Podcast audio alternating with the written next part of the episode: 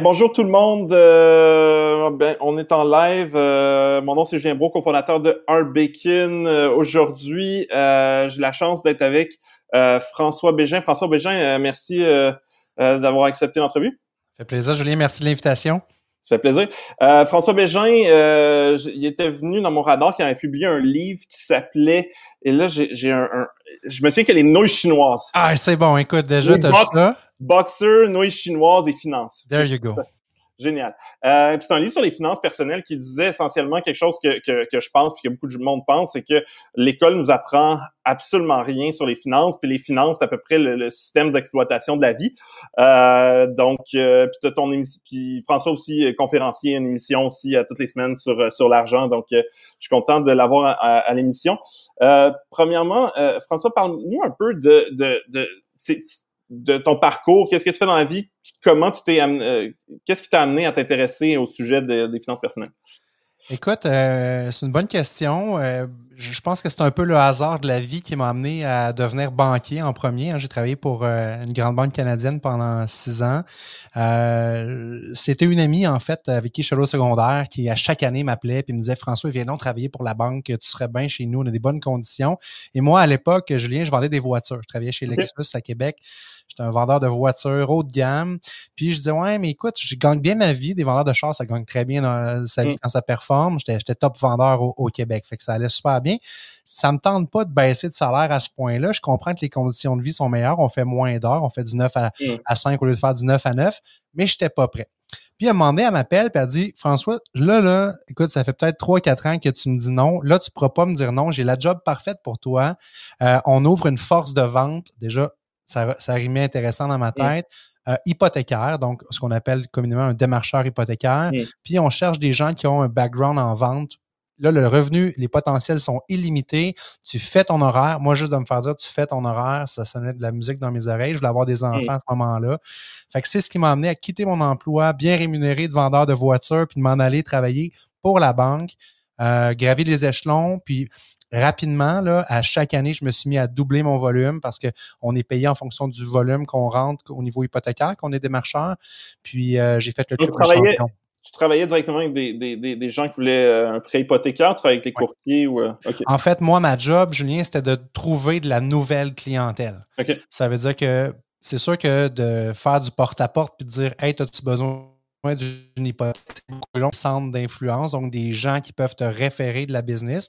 Donc, je me mmh. suis mis à développer des liens d'affaires avec plusieurs courtiers immobiliers, constructeurs de mmh. maisons neuves, euh, des planificateurs financiers qui m'ont référé de la business. ça, j'ai fait ça pendant six ans. Après ça, je suis parti de la banque pour devenir courtier hypothécaire à mon compte. Donc, au lieu d'avoir une banque, j'en avais 15. Ce qui m'a amené à faire ça, c'est un peu la déception que j'ai vécue comme entrepreneur, si tu veux, parce que quand tu es démarcheur hypothécaire, tu n'as pas de salaire de base, tu es payé 100 en commission. Mm. Puis, euh, la déception au niveau que moi, je, je rêvais d'accompagner des investisseurs immobiliers dans l'achat d'une première propriété, puis mmh. après ça, de grandir leur parc immobilier avec eux. Mmh. Mais j'ai découvert que le monde bancaire, des fois, il y a des termes que tu connais pas, comme euh, risque d'exposure, quand la banque te dit, ben là, on a trop prêté à ce client-là, même s'il est bien bon, mmh. on veut plus y prêter. Fait que pour un gars comme moi qui était payé à la commission, c'était pas super motivant. Fait que j'ai décidé d'être plus autonome, d'avoir plus de choix de prêteurs, puis de faire le move pour devenir courtier. Fait que ça, j'ai fait ça pendant 4-5 euh, ans. Puis, j'ai découvert à travers le courtage une passion pour le prêt privé. Euh, avec des clients que j'ai surnommés les grands brûlés de la finance. Je ne sais pas si tu as déjà entendu euh, cette expression-là, mais un grand brûlé de la finance, pour moi, Julien, c'est quelqu'un qui a malheureusement pris des mauvaises décisions ou s'est rendu dans une situation qu'il est sur le point de tout perdre hein, mmh. avant la faillite. Mmh. puis le dénominateur commun que ces clients-là avaient, que ces gens-là avaient, tu le disais tantôt en début d'entrevue, c'est beaucoup le manque d'éducation. Hmm. Je me suis rendu compte que beaucoup de ces gens-là, il y avait un point commun, c'est qu'on ne leur avait pas appris la base sur les finances personnelles. Je faisais du prêt privé hypothécaire à 18% d'intérêt, ce oh qui est très, très cher. Mais la compagnie pour laquelle je avec laquelle je le faisais, on avait euh, vraiment une belle mission, c'est-à-dire que pour accepter un dossier, il fallait avoir un plan de sortie qui était viable. Il fallait hmm. que ce soit du court terme. Le but, ce n'était pas de reprendre la maison du client, c'était de l'aider à cheminer là-dedans je me suis amené à accompagner les gens à rebâtir leur crédit, rebâtir une santé financière éventuellement pouvoir graduer du prêt privé pour retourner dans une institution financière traditionnelle. Et tout ça m'a amené à cheminer une idée que j'avais en tête depuis longtemps, d'écrire un livre sur les finances personnelles, de partager cette passion-là qui m'anime. Puis le titre du livre est découlé parce que toi et moi, on est de la même génération. Euh, si je parle aux gens de cours d'économie familiale au secondaire, la plupart des gens vont se rappeler qu'ils ont appris à faire, moi dans mon cas, à Rochebelle, à Sainte-Foy, c'était de cuisiner des nouilles chinoises puis de coudre des boxers. Peut-être que ta version, ah, toi, est différente. Biscuits, les biscuits, moi je pense Les biscuits, donc there you go. fait que moi, mes biscuits à moi, c'était mes nouilles chinoises. Fait que j'ai dit, Christy, Colette, ma prof d'économie familiale, que je salue à toutes les fois que je fais une entrevue parce que c'est une femme extraordinaire. Elle, enseignait le programme gouvernemental, c'est pas de sa faute, je la blâme pas, mais sa job, c'était d'enseigner l'économie familiale, à coudre des boxeurs, faire des nouilles chinoises. C'est tellement on pourrait tellement apprendre des choses beaucoup plus importantes à nos enfants dans les écoles, entre autres comment épargner, faire un budget, euh, s'acheter une maison, payer ses impôts, mmh. mettre de l'argent de côté. Tu sais, il y a tellement de choses qu'on peut dire. Fait que j'ai mis ça dans mon livre, Boxeur de chinoise et finances. Euh, je me suis amusé avec le projet, puis depuis, ben, je continue à, à, rouler là-dessus, puis en en parler. Euh, puis, puis, je, te, je te ramène encore plus loin dans le passé, c'est quoi ton premier souvenir lié à l'argent où tu es capable de mettre un chiffre exact sur ce montant-là? Euh, ça, me ramène euh, dans ma jeunesse où est-ce que ma mère va rire en écoutant ça. Euh, j'ai trouvé genre 40 pièces à terre, puis je ne sais pas quel âge j'avais. J'avais peut-être 6 ans. Oh, j'ai décidé de le laisser là. J'ai décidé de le laisser là parce que je me suis dit, la personne qui l'a perdu va être triste, donc je vais, elle va pouvoir le récupérer quand elle va repasser par ici ce qui était tellement stupide. Mais bon, ma candeur d'enfant. Puis quelques années plus tard, j'ai commencé jeune à travailler. Je passais les journaux, j'avais peut-être 11 euh, ans, 12 ans, 13 ans, dans la jeune adolescence. Euh, il est arrivé une invention qui est la carte de guichet, la fameuse carte de mmh. guichet Interac. Ceux qui ne le savent pas, Interac, en passant, c'est un regroupement de banques. Hein. Ce n'est pas un OBNL, c'est vraiment des banques qui sont derrière ça. Le but, c'est de rendre l'argent accessible. Puis Interac, si tu penses à ça deux minutes, on pourrait philosopher là-dessus des heures, mais ça a vraiment transformé la façon qu'on a accès à notre argent. Parce qu'avant, il fallait aller au, à la banque, mettre notre relever à jour, aller voir combien d'argent qu'on avait, aller retirer à la banque. Et à partir du moment où il y a eu Interac, on était capable d'avoir accès à notre argent 24 heures sur 24, peu importe où est-ce qu'on était, instantané, sans savoir combien d'argent qu'on a dans notre compte de banque. Et c'est là que le bas blesse, c'est que si tu dépenses sans savoir combien d'argent que tu as, ben, la vie est belle, tu sais, puis à un moment donné, tu vas aller même dans du négatif, dans la marge de crédit. Et ça, c'est mon deuxième souvenir, je te dis, dans des années similaires avec l'argent.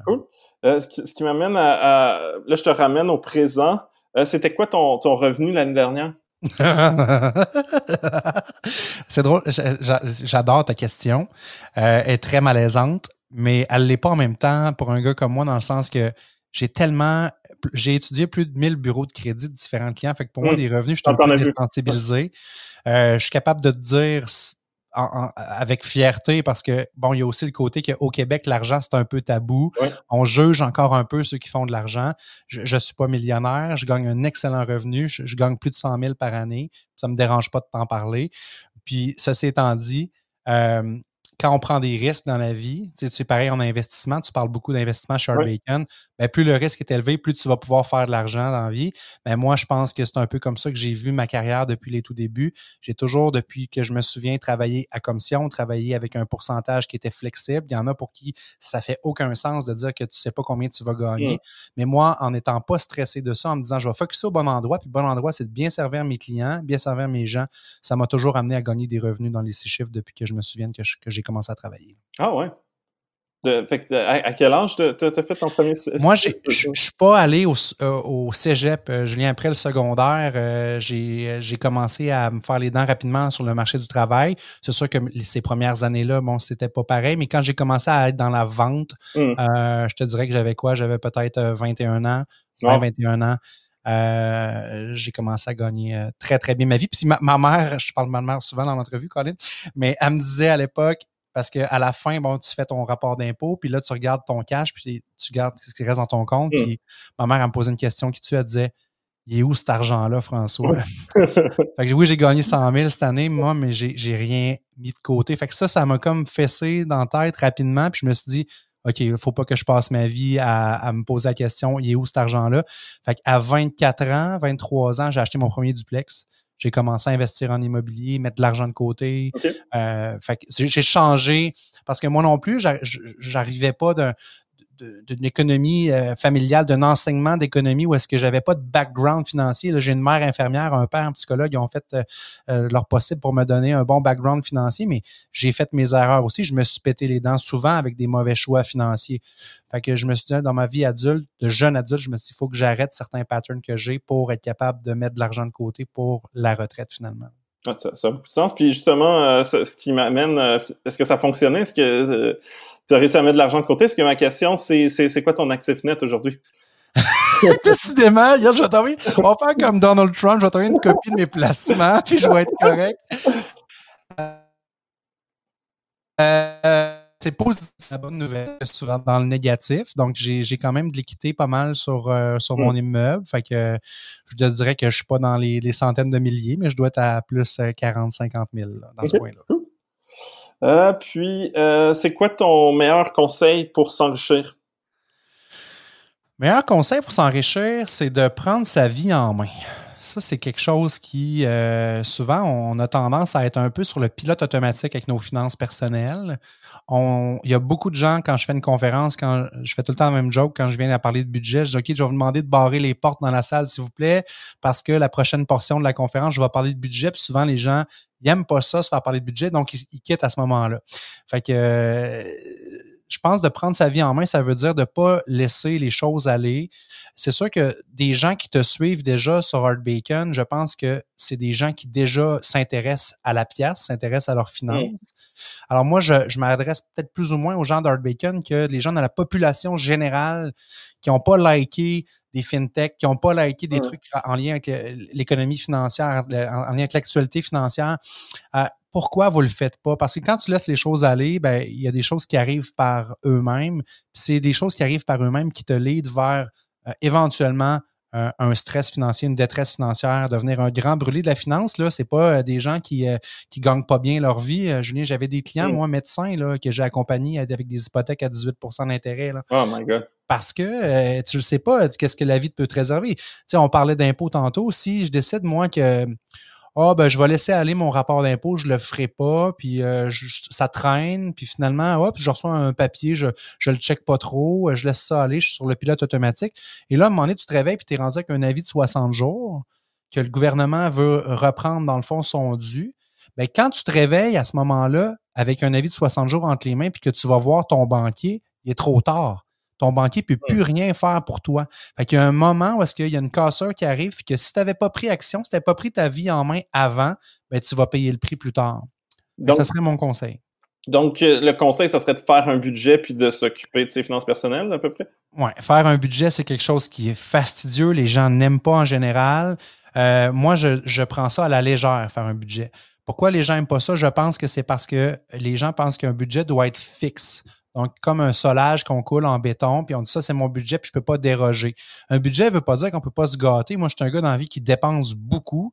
Euh, même si j'ai un budget, je m'en permets des fois, puis même souvent, de dépasser, mon budget. Mais l'important, c'est de revenir à la base, de se recentrer, puis de dire, OK, qu'est-ce qui fait que ça ne marche pas là? Là, ça fait trois mois en ligne que je m'en vais piger dans ma, mon découvert de mon compte, là, où je suis capable de, de, me revenir dans le positif à la fin, mais qu'est-ce qui fait que je vais dans mon découvert? Là, Fait que là, je m'assois avec deux choses. D'un côté, combien d'argent je gagne.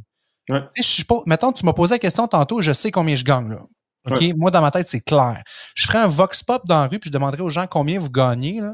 Je suis sûr que 60% des gens n'ont aucune idée ils vont te dire, ben, je ne sais pas, euh, tant de piastres de l'heure. OK, mais par année, ça fait combien? Aucune idée. OK? Fait que là, ça va pas bien si tu sais pas combien tu gagnes. Mais de l'autre côté, combien tu dépenses? Est-ce que tu sais combien tu dépenses puis pourquoi tu le dépenses? Est-ce que tu vas au restaurant souvent? Est-ce que tu as un grand poste budgétaire de loisirs? Fait que, mais une fois que ça s'est dit, ben, compare les deux. Combien tu gagnes versus combien tu dépenses? Est-ce que tu arrives dans le négatif ou tu arrives dans le positif? Si tu es dans le négatif, ça va pas bien. Parce que petit à petit, mois après mois, tu vas aller dans de la marge de crédit, dans une carte de crédit, puis à la fin de l'année, à la fin de deux ans, à la fin de dix ans, bien, ça s'accumule tout ça, puis éventuellement, tu n'es plus capable. Puis on a vu des belles années où est-ce que le prix de l'immobilier a fait ça. Moi, quand j'ai acheté mon premier bloc, j'ai acheté mon premier duplex, comme je te disais, j'avais 21, 22 ans, j'ai payé ça 150 000. 150 000 pour un duplex à Québec, Limoilou, bien situé. Euh, je peux te dire que six ans plus tard, quand je l'ai revendu, je l'ai doublé mon investissement en six ans. Je pense pas qu'on va vivre ça dans les années où est-ce qu'on est présentement, des, des mmh. flambées aussi élevées. Fait que, il y a eu des années où est-ce que le monde disait, ah, ben, c'est pas grave, si je m'endette, je refinancerai ma maison, puis je paierai mes dettes de consommation courante mmh. avec ma, valeur sur ma maison. Tu peux plus faire mmh. ça aujourd'hui, là. Faut que tu gardes les rênes plus serrées sur tes finances. Fait que oui, faire un budget, prendre le pouls de façon, moi je dis une fois par saison, quatre fois par année. Tu t'assois avec ton, ton blonde, ta, ta blonde, ton chum, euh, tu prends le temps d'ouvrir les livres et de dire OK, là, ça, c'était ça qu'on avait budgété, c'est là qu'on est rendu. Puis c'est quoi mon objectif? Ça aussi, on peut se permettre de rêver, de dire Toi, tu veux-tu dans la vie, je ne sais pas moi, un jour avoir une maison, avoir un chalet, avoir euh, combien tu veux d'argent à ta retraite? On ne pense pas à ça souvent comme, mmh. monsieur, madame, tout le monde. C'est-tu un million? deux d'argent, ça te prend à ta retraite. Fait que pose-toi ces questions-là, puis prends action, entoure-toi de gens parce que tu ne fais pas ça tout seul. Tu t'entoures de gens qui diffusent l'information, des gens de confiance, un conseiller financier, Art Bacon. Tu, sais, tu vas lire l'information. Puis après ça, ben, tu es capable de prendre ta vie en main puis de savoir où tu t'enlignes. Puis euh, tu, me parlais des grands brûlés de, de, la finance, puis je me demande, c'est quoi ton opinion des cartes de crédit? Parce qu'il y a des gens qui sont super à leurs affaires, puis euh, ils ont des, des, points récompenses, puis ils ont, ils ont jamais payé un sou d'intérêt. Fait que pour eux, en fond, ils payent pas de frais de sur avec Interact. Il y a des frais quand même, euh, pas de frais de transaction, en plus des récompenses. Donc c'est très très positif. Et il y a d'autres gens qui qui, qui, qui, ont, qui ont toujours un problème où euh, ils dépensent trop. Puis euh, moi, tu sais, j'ai rencontré des gens qui avaient carrément, tu sais, qui avaient coupé leur carte de crédit. Il n'avait pas fait, faillite. Il avait encore le droit d'avoir une carte de crédit, mais euh, il avait dit ben, c'est fini pour moi les cartes de crédit. Qu'est-ce que tu en penses de ça? Est-ce que tu penses que, que c'est pour tout le monde les cartes de crédit ou euh? ben, je pense que c'est dans une société dans laquelle on vit aujourd'hui, c'est impensable de ne pas avoir de carte de crédit. C'est très, très difficile de fonctionner sans carte de crédit. Ceci étant dit, je pense que des cartes de crédit avec des limites de 10 000, puis de 5 000, puis de 20 000, c'est pas fait pour tout le monde. Mmh si toi, tu n'es pas capable de gérer ta carte avec un solde à zéro, ben, fais baisser ta limite de carte de crédit. Mm. Vas-y avec un 1000 maximum. comme ça, même si tu es à 1000 sur ta carte et qui est tout le temps loadé, euh, ben, tu ne payeras pas de l'intérêt à n'en plus finir sur 10 000 puis tu ne seras pas 30 ans à rembourser ça. Mm. Ça serait mon premier conseil pour les cartes de crédit. Est-ce que c'est mauvais si j'appelle euh, la compagnie de carte de crédit puis je réduis ma, ma limite? Est-ce que c'est mauvais pour mon dossier? Aucunement. Euh, puis d'ailleurs, les, les, compagnies émettrices de cartes de crédit ont la fâcheuse habitude, puis ça, selon moi, ça devrait être illégal, d'augmenter les limites automatiquement. Ah, Envoyer des, tu, reçois des relevés, des, des lettres des fois, puis ça dit ah, bref, vous êtes préqualifié, on a augmenté votre limite à temps, tolérez pas ça, rappelez tout de suite pour faire rabaisser ça. Mmh. Il y a une chose qu'il faut garder en tête, par contre, puis j'ai vu aujourd'hui que tu as posté un article sur les bureaux de crédit, la mmh. cote de crédit. Euh, admettons que je prends le, client qui a une carte à 1000, OK, puis sa carte est topée à 1000. Puis il dit Ouais, moi, là, euh, je veux faire diminuer ma limite. Peut-être que 1000, c'est pas bon comme exemple, mais je veux la faire diminuer. Fait que si tu as fait diminuer avant d'avoir remboursé ton solde, tu vas te ramasser, tu vas avoir une limite à, 500, une limite à 500, mais un solde à 1000. Mmh. C'est très, très, très négatif sur un bureau de crédit, mmh. l'impact que ça a sur ton score de crédit. Fait que ça, c'est des choses qui se planifient, mmh. il faut le réfléchir avant. Mais tu es toujours mieux d'avoir maximum 50 de, euh, de ta limite qui est atteinte, dans le fond. C'est une limite de 1000 vise à ne pas avoir plus que 500 sur ta carte de crédit. Si tu es le genre de personne qui garde un solde sur sa carte, ça va optimiser ta cote de crédit, puis tu vas pouvoir avoir accès à des meilleurs taux et des meilleures offres dans le marché. Cool, merci pour le, conseil. Puis pour les gens, il y a plein de gens qui, sont en arrêt de travail, qui ont une diminution de revenus présentement. Euh, qu'est-ce qu'on fait si on n'est pas sûr qu'on est capable de tout payer ses, factures euh, du mois, puis on veut quand même, euh, puis je pense que tu étais bien placé pour le savoir. Le, la carte de crédit, c'est quand même un outil euh, qui, qui, ouvre plein de portes pour les gens. Euh, comment on fait pour préserver sa, sa, sa, carte de crédit si on sait qu'on a un problème de cash flow, mettons, pour les deux prochains mois? Euh, est-ce que est-ce qu'on appelle avant de dire je vais pas pouvoir faire mon paiement? Est-ce qu'on priorise des fournisseurs? Que, comment on, gère ça? C'est une excellente question. Puis en fait, il n'y a, a, pas de solution miracle, mais il y a des choses à retenir là-dedans. Premièrement, c'est que il y a des choses qui sont négociables, il y a des choses qui sont non négociables la ligne, la, règle d'or, la ligne de conduite par excellence, ça serait de garder le channel de communication ouvert. parler à vos créanciers, parler à votre monde. Maintenant, est-ce que tu as pas bénéficié de tous les incitatifs gouvernementaux qui sont mis en place? Première question. Est-ce que tu as appelé ta banque pour dire, OK, ben là, peut-être que mes paiements hypothécaires, je pourrais les reporter dans le temps? Mm. Ça, au début, quand ça a commencé en passant cette mesure-là, moi, je m'interrogeais sur l'impact sur le bureau de crédit. Puis mm. depuis, j'ai lu, puis j'ai confirmé avec certains banquiers aussi qu'ils n'auraient pas d'impact sur le bureau de crédit. Alors, l'important, c'est de prendre entente. Si toi, tu dis, ah, ils m'ont dit à la banque que j'avais pas besoin de faire mes paiements hypothécaires, puis que tu coupes la valve, puis qu'il n'y a pas d'argent dans ton compte, puis que tu as un paiement qui passe, puis qui est, qui est sans fond, là, tu vas avoir un problème parce que ça mm. va être calculé dans le système comme étant un, NSF, un, mm. chèque sans fond. Alors ça, ça va t'amener beaucoup de problèmes. Mais si tu prends entente, si tu vas au-devant, tu appelles ton banquier, tu trouves des façons, tu appelles ton propriétaire, c'est locataire. Peut-être que ton propriétaire, il a besoin de ton loyer. Il faut que tu respectes ça aussi. S'il dit, regarde, je ne suis, pas capable de t'aider, moi aussi j'ai des obligations, je suis à côté, ben paye-le. Mais si ton, propriétaire te dit, écoute, regarde, j'ai bien de l'équité sur mes blocs, ça fait 30 ans, 40 ans que j'ai mes blocs, on va s'organiser. Ça se pourrait que ton propriétaire soit smart et il dise ça. Il y en a, j'en connais. Mmh. Fait qu'à ce moment-là, pour le rembourser, par exemple, respecte ton engagement, mais tu vas être capable d'avoir peut-être une ventilation. Après ça, ben, tu me parlais de, couper euh, hydro, arrêter de payer d'autres affaires. C'est sûr qu'il y a des choses qui ont des impacts sur le bureau de crédit, puis qu'il y en a qui n'en ont pas. Oui, tu peux prioriser avec ce qui a de l'impact sur ton bureau de crédit pour préserver ta cote.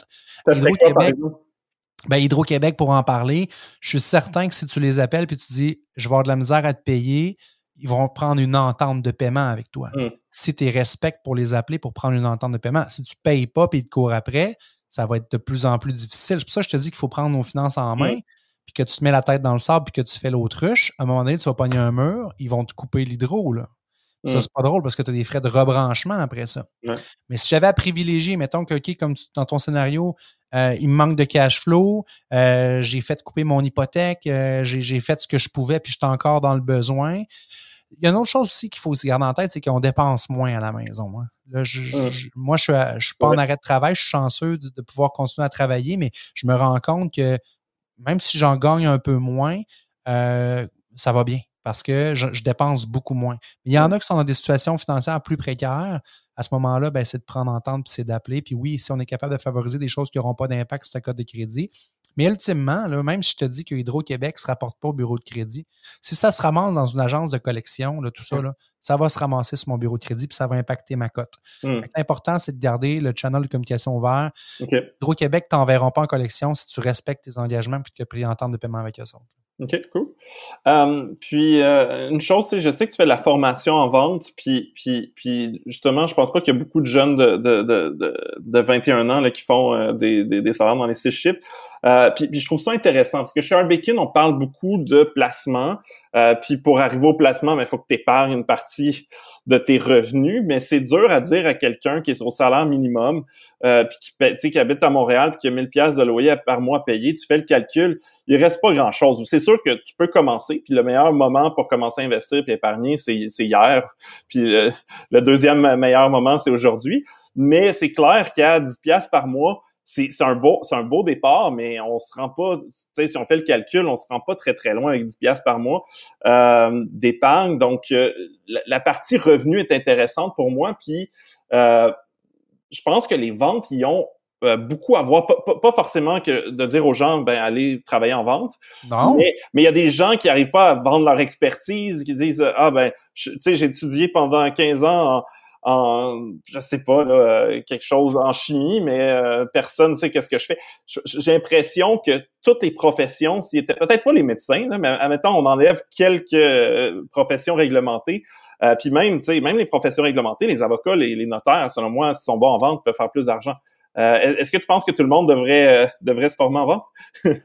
J'adore où tu m'amènes. Puis oui, la vie, c'est de la vente. OK? moi, c'est mon oncle Yves qui m'a amené à, réfléchir sur la vente. Je voulais être policier dans la vie, moi. Puis euh, j'avais pas des super notes au secondaire. Fait qu'à un moment donné, j'étais comme un peu déprimé parce que je n'étais pas accepté en technique policière. Puis je jase avec mon oncle lui, il a vendu toute sa vie des cartes de souhait, les cartes Carlton, puis Hallmark. Il vendait ça dans des, pharmacies. Puis, il dit, François, il dit, pourquoi euh, je, te, vois aller un peu comme personnalité, pourquoi tu n'as pas pensé à la vente? Et moi, je pars à rire, j'avais peut-être quoi, 16-17 ans, je sais comment on va donc là, de la vente, là, je, je, sais quoi ça de la vente, je ne suis pas un vendeur. là, il a commencé à m'expliquer, il dit, c'est quoi pour toi la vente? Il m'a vraiment, il m'a challengé là-dessus, puis à un moment donné, ben, je ne sais pas qu'est-ce que j'ai répondu, ça devait être vraiment poche. Il me dit, moi, c'est pourquoi j'aime la vente? Il dit, parce que pour moi, la vente, c'est aider les gens. Mmh. Il m'a amené à réaliser que je voulais être policier pour aider les gens. Parce que moi, c'est ça qui me fait vibrer dans c'est d'aider le monde autour de moi. Mais le policier, là, quand tu penses à ça froidement, là, oui, peut-être qu'il aide les gens, mais quand il donne un ticket, là, il est dans le négatif. Là. Alors que le vendeur, quand il aide les gens, puis que vraiment, là, il fait une vente professionnelle. Moi, je suis, euh, je suis formé par l'Institut de vente professionnelle du Canada. J'ai un titre, euh, j'ai un titre expert au niveau vente. Bien, la vente professionnelle, c'est d'abord de cibler les besoins de ton client. Hmm. Tu viens me voir parce que tu as besoin d'une hypothèque, mais tu as un besoin de te loger, tu as un besoin de trouver une solution adaptée à tes besoins. Puis c'est à moi, comme vendeur professionnel, de trouver ce, qui, ce que tu as besoin. Fait que la vente, il y en a dans tout. Il ne faut pas voir ça comme étant péjoratif. Il y en a des vendeurs qui sont des peddlers, qui sont des hmm. crosseurs, mais ils ne devraient pas avoir le droit de porter le titre de vendeur, ces gens-là. Parce que la vente, moi, je trouve que ça, ça devrait regagner des lettres de noblesse. Puis on en fait à tous les jours. Tant, quand, t'es-tu en couple, Julien? Quoi? Es-tu en couple dans la vie? Oui, oui. Question, regarde, tu me poses des questions indiscrètes, je t'en pose ici. ben, mais toi, quand tu t'es, euh, quand as réussi à te mettre en couple, tu as fait une vente, là. Tu été capable de te vendre. Là. Fait on en a dans, de la négociation puis de la vente, il y en a dans tout. Fait que intéressez-vous à la vente. Puis peut-être que justement, tu dis, OK, moi, je ne gagne pas beaucoup d'argent, j'ai un gros loyer, je ne suis pas capable d'économiser. OK, bien là, tu as deux choix dans la vie. Tu peux diminuer tes dépenses, ce qui est facile à dire, des fois moins facile à faire. Puis des fois, on a tendance à aller grosso modo aussi à dire, ah ben là, c'est juste 20$ par mois, c'est juste 5$.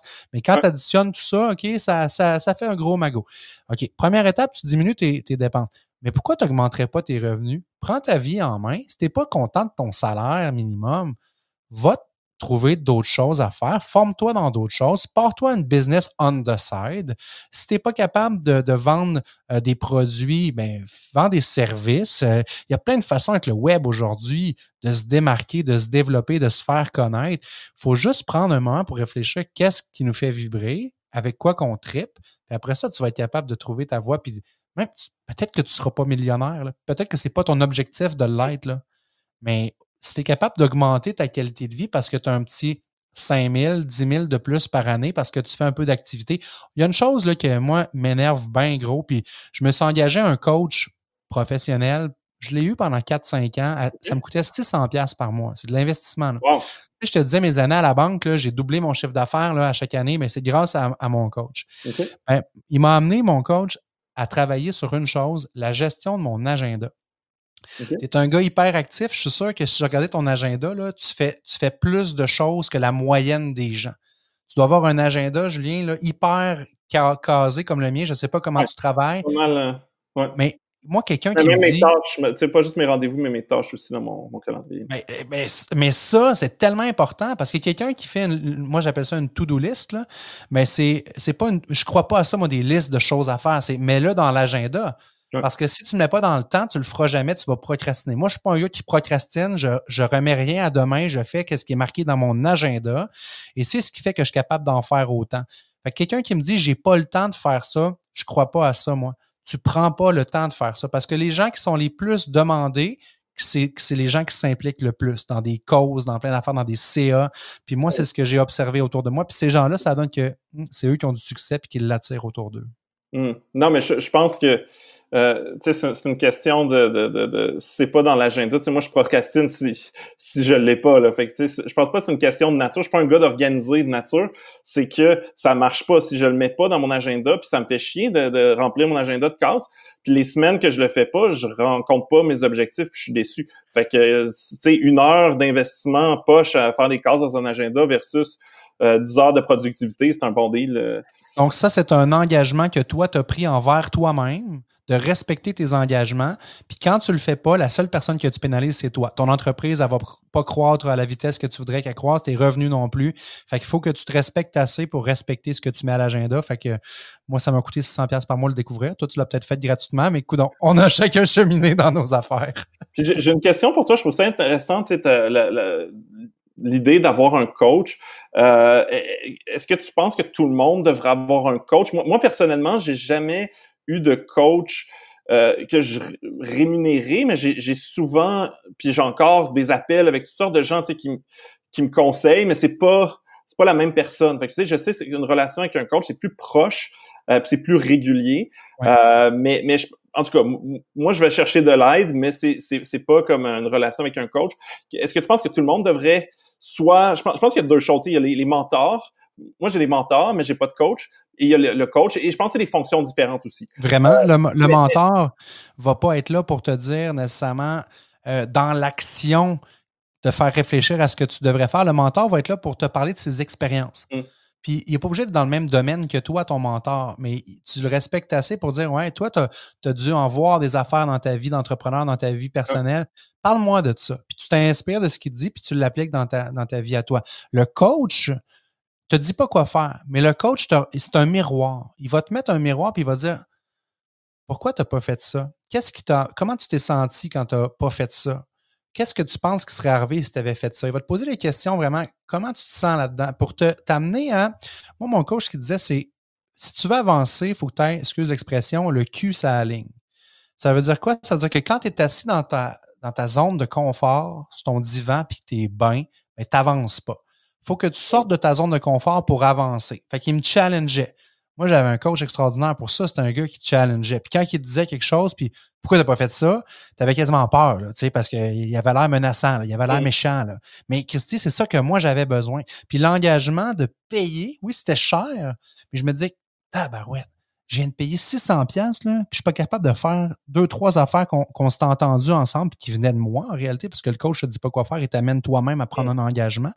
Moi, j'y avais dit, je m'étais engagé envers moi-même que j'allais, mettons, je sais pas, je lance des chiffres, rencontrer 10 clients cette semaine. Je l'ai payé 600 pièces pour me dire ça, puis je l'ai pas fait. Fait que ça me ramenait face à moi-même avec un miroir. Fait que oui, c'est ce que j'ai aimé de l'engagement financier là-dedans. Hmm. Puis je leur ferais les yeux fermés parce que c'était un investissement dans lequel j'ai eu un retour sur investissement qui était probablement un de mes meilleurs investissements à vie parce que le 600$ m'a ramené tellement plus d'argent. Ça, c'est une, question qu'on a posée à un moment donné. J'étais impliqué sur le CA du Festival de jazz à Québec, puis j'avais réussi, bon, j'étais avec la Banque TD, pour ne pas la nommer. La Banque TD est très impliquée dans, le jazz. J'avais réussi à convaincre la banque d'investir dans le Festival de jazz à Québec. Puis on est en conférence de presse, on annonce l'investissement, puis un journaliste qui pose la question, on était avec le premier VP de la banque, puis il dit ça serait quoi selon vous, là, c'était un peu dans le temps de la crise euh, du subprime aux États-Unis, il dit, ça serait quoi selon vous le meilleur investissement à faire présentement? Et il m'a, s'il a deux jambes, Julien, il a dit, un banquier d'expérience, 40 ans d'expérience, il dit, le meilleur investissement qu'on peut faire, c'est investir en soi. Hey! Wow, un banquier qui dit ça, je dis, OK, il y a de l'espoir, ils sont pas tous mauvais, il y en a des bons. C'est vrai. C'est vrai, puis plus tu es jeune, plus c'est vrai. Ça a l'air un peu euh, euh, macabre de dire ça, mais, mais c'est clair que euh, ton retour sur investissement, tu, tu l'as pendant toutes les années qui te restent à vivre. Euh, fait que c'est sûr quand tu as 60 ans, euh, puis tu as beaucoup de capital, peut-être que le meilleur investissement, c'est pas d'aller faire une formation universitaire de trois ans, c'est peut-être juste de mettre ton capital dans une opportunité. Exact. Mais le jeune, qui, qui, qui, qui, est aux couches dans la vie, dans le sens qu'il n'y a pas grand, euh, grands engagements financiers, c'est le temps de prendre des risques. Lance-toi en affaires quand tu n'as pas de famille, de maison, d'enfants à faire vivre. C'est le temps de le faire. Moi, mon père m'a donné une chance inouïe. J'ai été capable, il m'a fait un logement à la maison. J'ai été capable de piler du cash. Quand je t'ai dit que jeune, je me suis acheté un duplex c'est grâce à ça, tu sais. Fait que faites des tanguis de vous autres si vous êtes capable, si, mm. la, situation le permet. Mais mettre de l'argent de côté, ça, t'amène tellement ailleurs. Puis en, terminant, qu'est-ce que tu penses qui va changer par rapport à la, crise, la récession dans laquelle on est? Euh, puis le, tu sais, je pense que le commerce en ligne qui augmente et tout ça, mais euh, en, tant que, que tu sais, pour nos finances personnelles, qu'est-ce que ça va vouloir dire? Est-ce que tu penses qu'on entre dans un monde où tout le monde. Moi, moi je, je, crois, je pense pas que tout le monde va économiser plus. Là, c'est juste que c'est le choc, puis après ça, on va trouver d'autres moyens de tout dépenser notre argent. Euh, mais, mais En tout cas, c'est quoi ta perspective, ça, Comment ça va changer? Mettons, je mets ma boule de cristal, OK? Puis je commence, je lis dans l'avenir, là. Puis que je nous mets dans un an et demi, deux ans d'ici, là. Ça va avoir rien changé. OK? Ça, c'est moi qui parle. Mm. J'ai pas de boule de cristal. Je pense qu'on va revenir exactement où on était. Peut-être des petites différences, du genre un peu plus d'acceptation de télétravail, il va y avoir un mm. peu plus de souplesse là-dessus des employeurs. Peut-être qu'on va être plus groundé sur prendre du temps en famille, mais on va revenir rapidement dans nos souliers dans lesquels on vit depuis 20, 30, 40, 50 ans. Euh, au niveau financier, je souhaite, ça c'est mon souhait le plus profond, que ça va vous avoir marqué assez pour vous intéresser davantage à vos finances. J'ai essayé de, vivre de mon livre puis de vivre de mes conférences, puis j'ai pas été capable, Julien. Parce que, puis pas parce que j'ai pas travaillé, là. J'ai mis 80 heures semaine sur ce projet-là pendant deux ans. J'en ai vendu des livres, là. Mais pour vivre de livres au Québec, puis vivre de conférences au Québec, il faut être connu, là. ça prend, personne, tu dis dans la rue, c'est qui François Bégin? Personne me connaît. J'aurais souhaité, puis je me dis peut-être qu'un jour, puis c'est un projet loin. Mais qu'est-ce que ça m'a dit aussi, c'est que les gens ne sont pas intéressés par leur argent, par leurs finances. ça, ça me fait vraiment de la peine. Fait que c'est une chose que je souhaite que ça change, c'est ça, parce qu'il y a tellement de bon sens dans avoir un fonds de prévoyance, mettre mm. trois mois de ton salaire de côté. Hey, hey, j'ai le goût de m'adresser aux chefs d'entreprise qui sont en train de fermer présentement, puis de dire, des shaky, puis de dire, t'avais pas trois mois de revenus de côté, tu es en train vraiment de planter? Il y en avait là qui annonçaient des faillites là. Ça faisait trois semaines qu'on était en confinement là j'ai le goût de shaker ces gens-là, puis peut-être qu'ils ont des bonnes raisons, puis peut-être qu'ils me ramasseraient sur d'autres affaires que j'ai pas vues, mais de l'argent, ça en prend. Cash flow is king, on le sait, en affaires, dans nos vies personnelles. J'espère que ça va avoir changé ça, tout de moins. C'est mon souhait.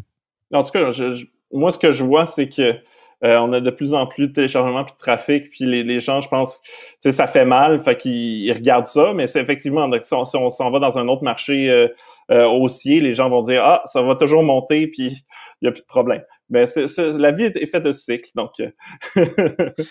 puis moi, je suis un gars foncièrement optimiste, fait que j'en ai profité pour personnellement prendre un, un prêt levier investissement puis investir. Je trouve que c'est.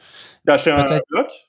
Euh, non, je suis allé vraiment dans, des fonds, mais avec un, prêt levier. OK, je comprends. Oui, ouais. j'ai laissé euh, l'immobilier euh, jeter un petit peu. De toute façon, le feu n'est pas pris là-dessus, mais non, je suis allé vraiment. Puis ça faisait longtemps que je n'avais pas fait un move bold comme ça, mais j'ai dit non, c'est le temps de le faire. Puis après ça, j'ai vu Buffett qui, qui était peut-être pas d'accord avec moi, mais bon, ça, c'est une autre histoire. Non, mais à, long terme, l'équité augmente. C'est juste qu'on ne sait pas dans deux ans. Je pense que c'est ça que Buffett disait. Il dit dans deux ans, je ne sais pas on est où. Mais à long terme, dans 10 ans, c'est pas mal sûr. C'est sûr, exactement. Cool. Ben merci beaucoup, François, euh, pour euh, ta générosité ce soir. C'est super apprécié. Un plaisir. Longue vie à Art Bacon, puis à toi, puis à tes projets. Merci beaucoup, François. Bye.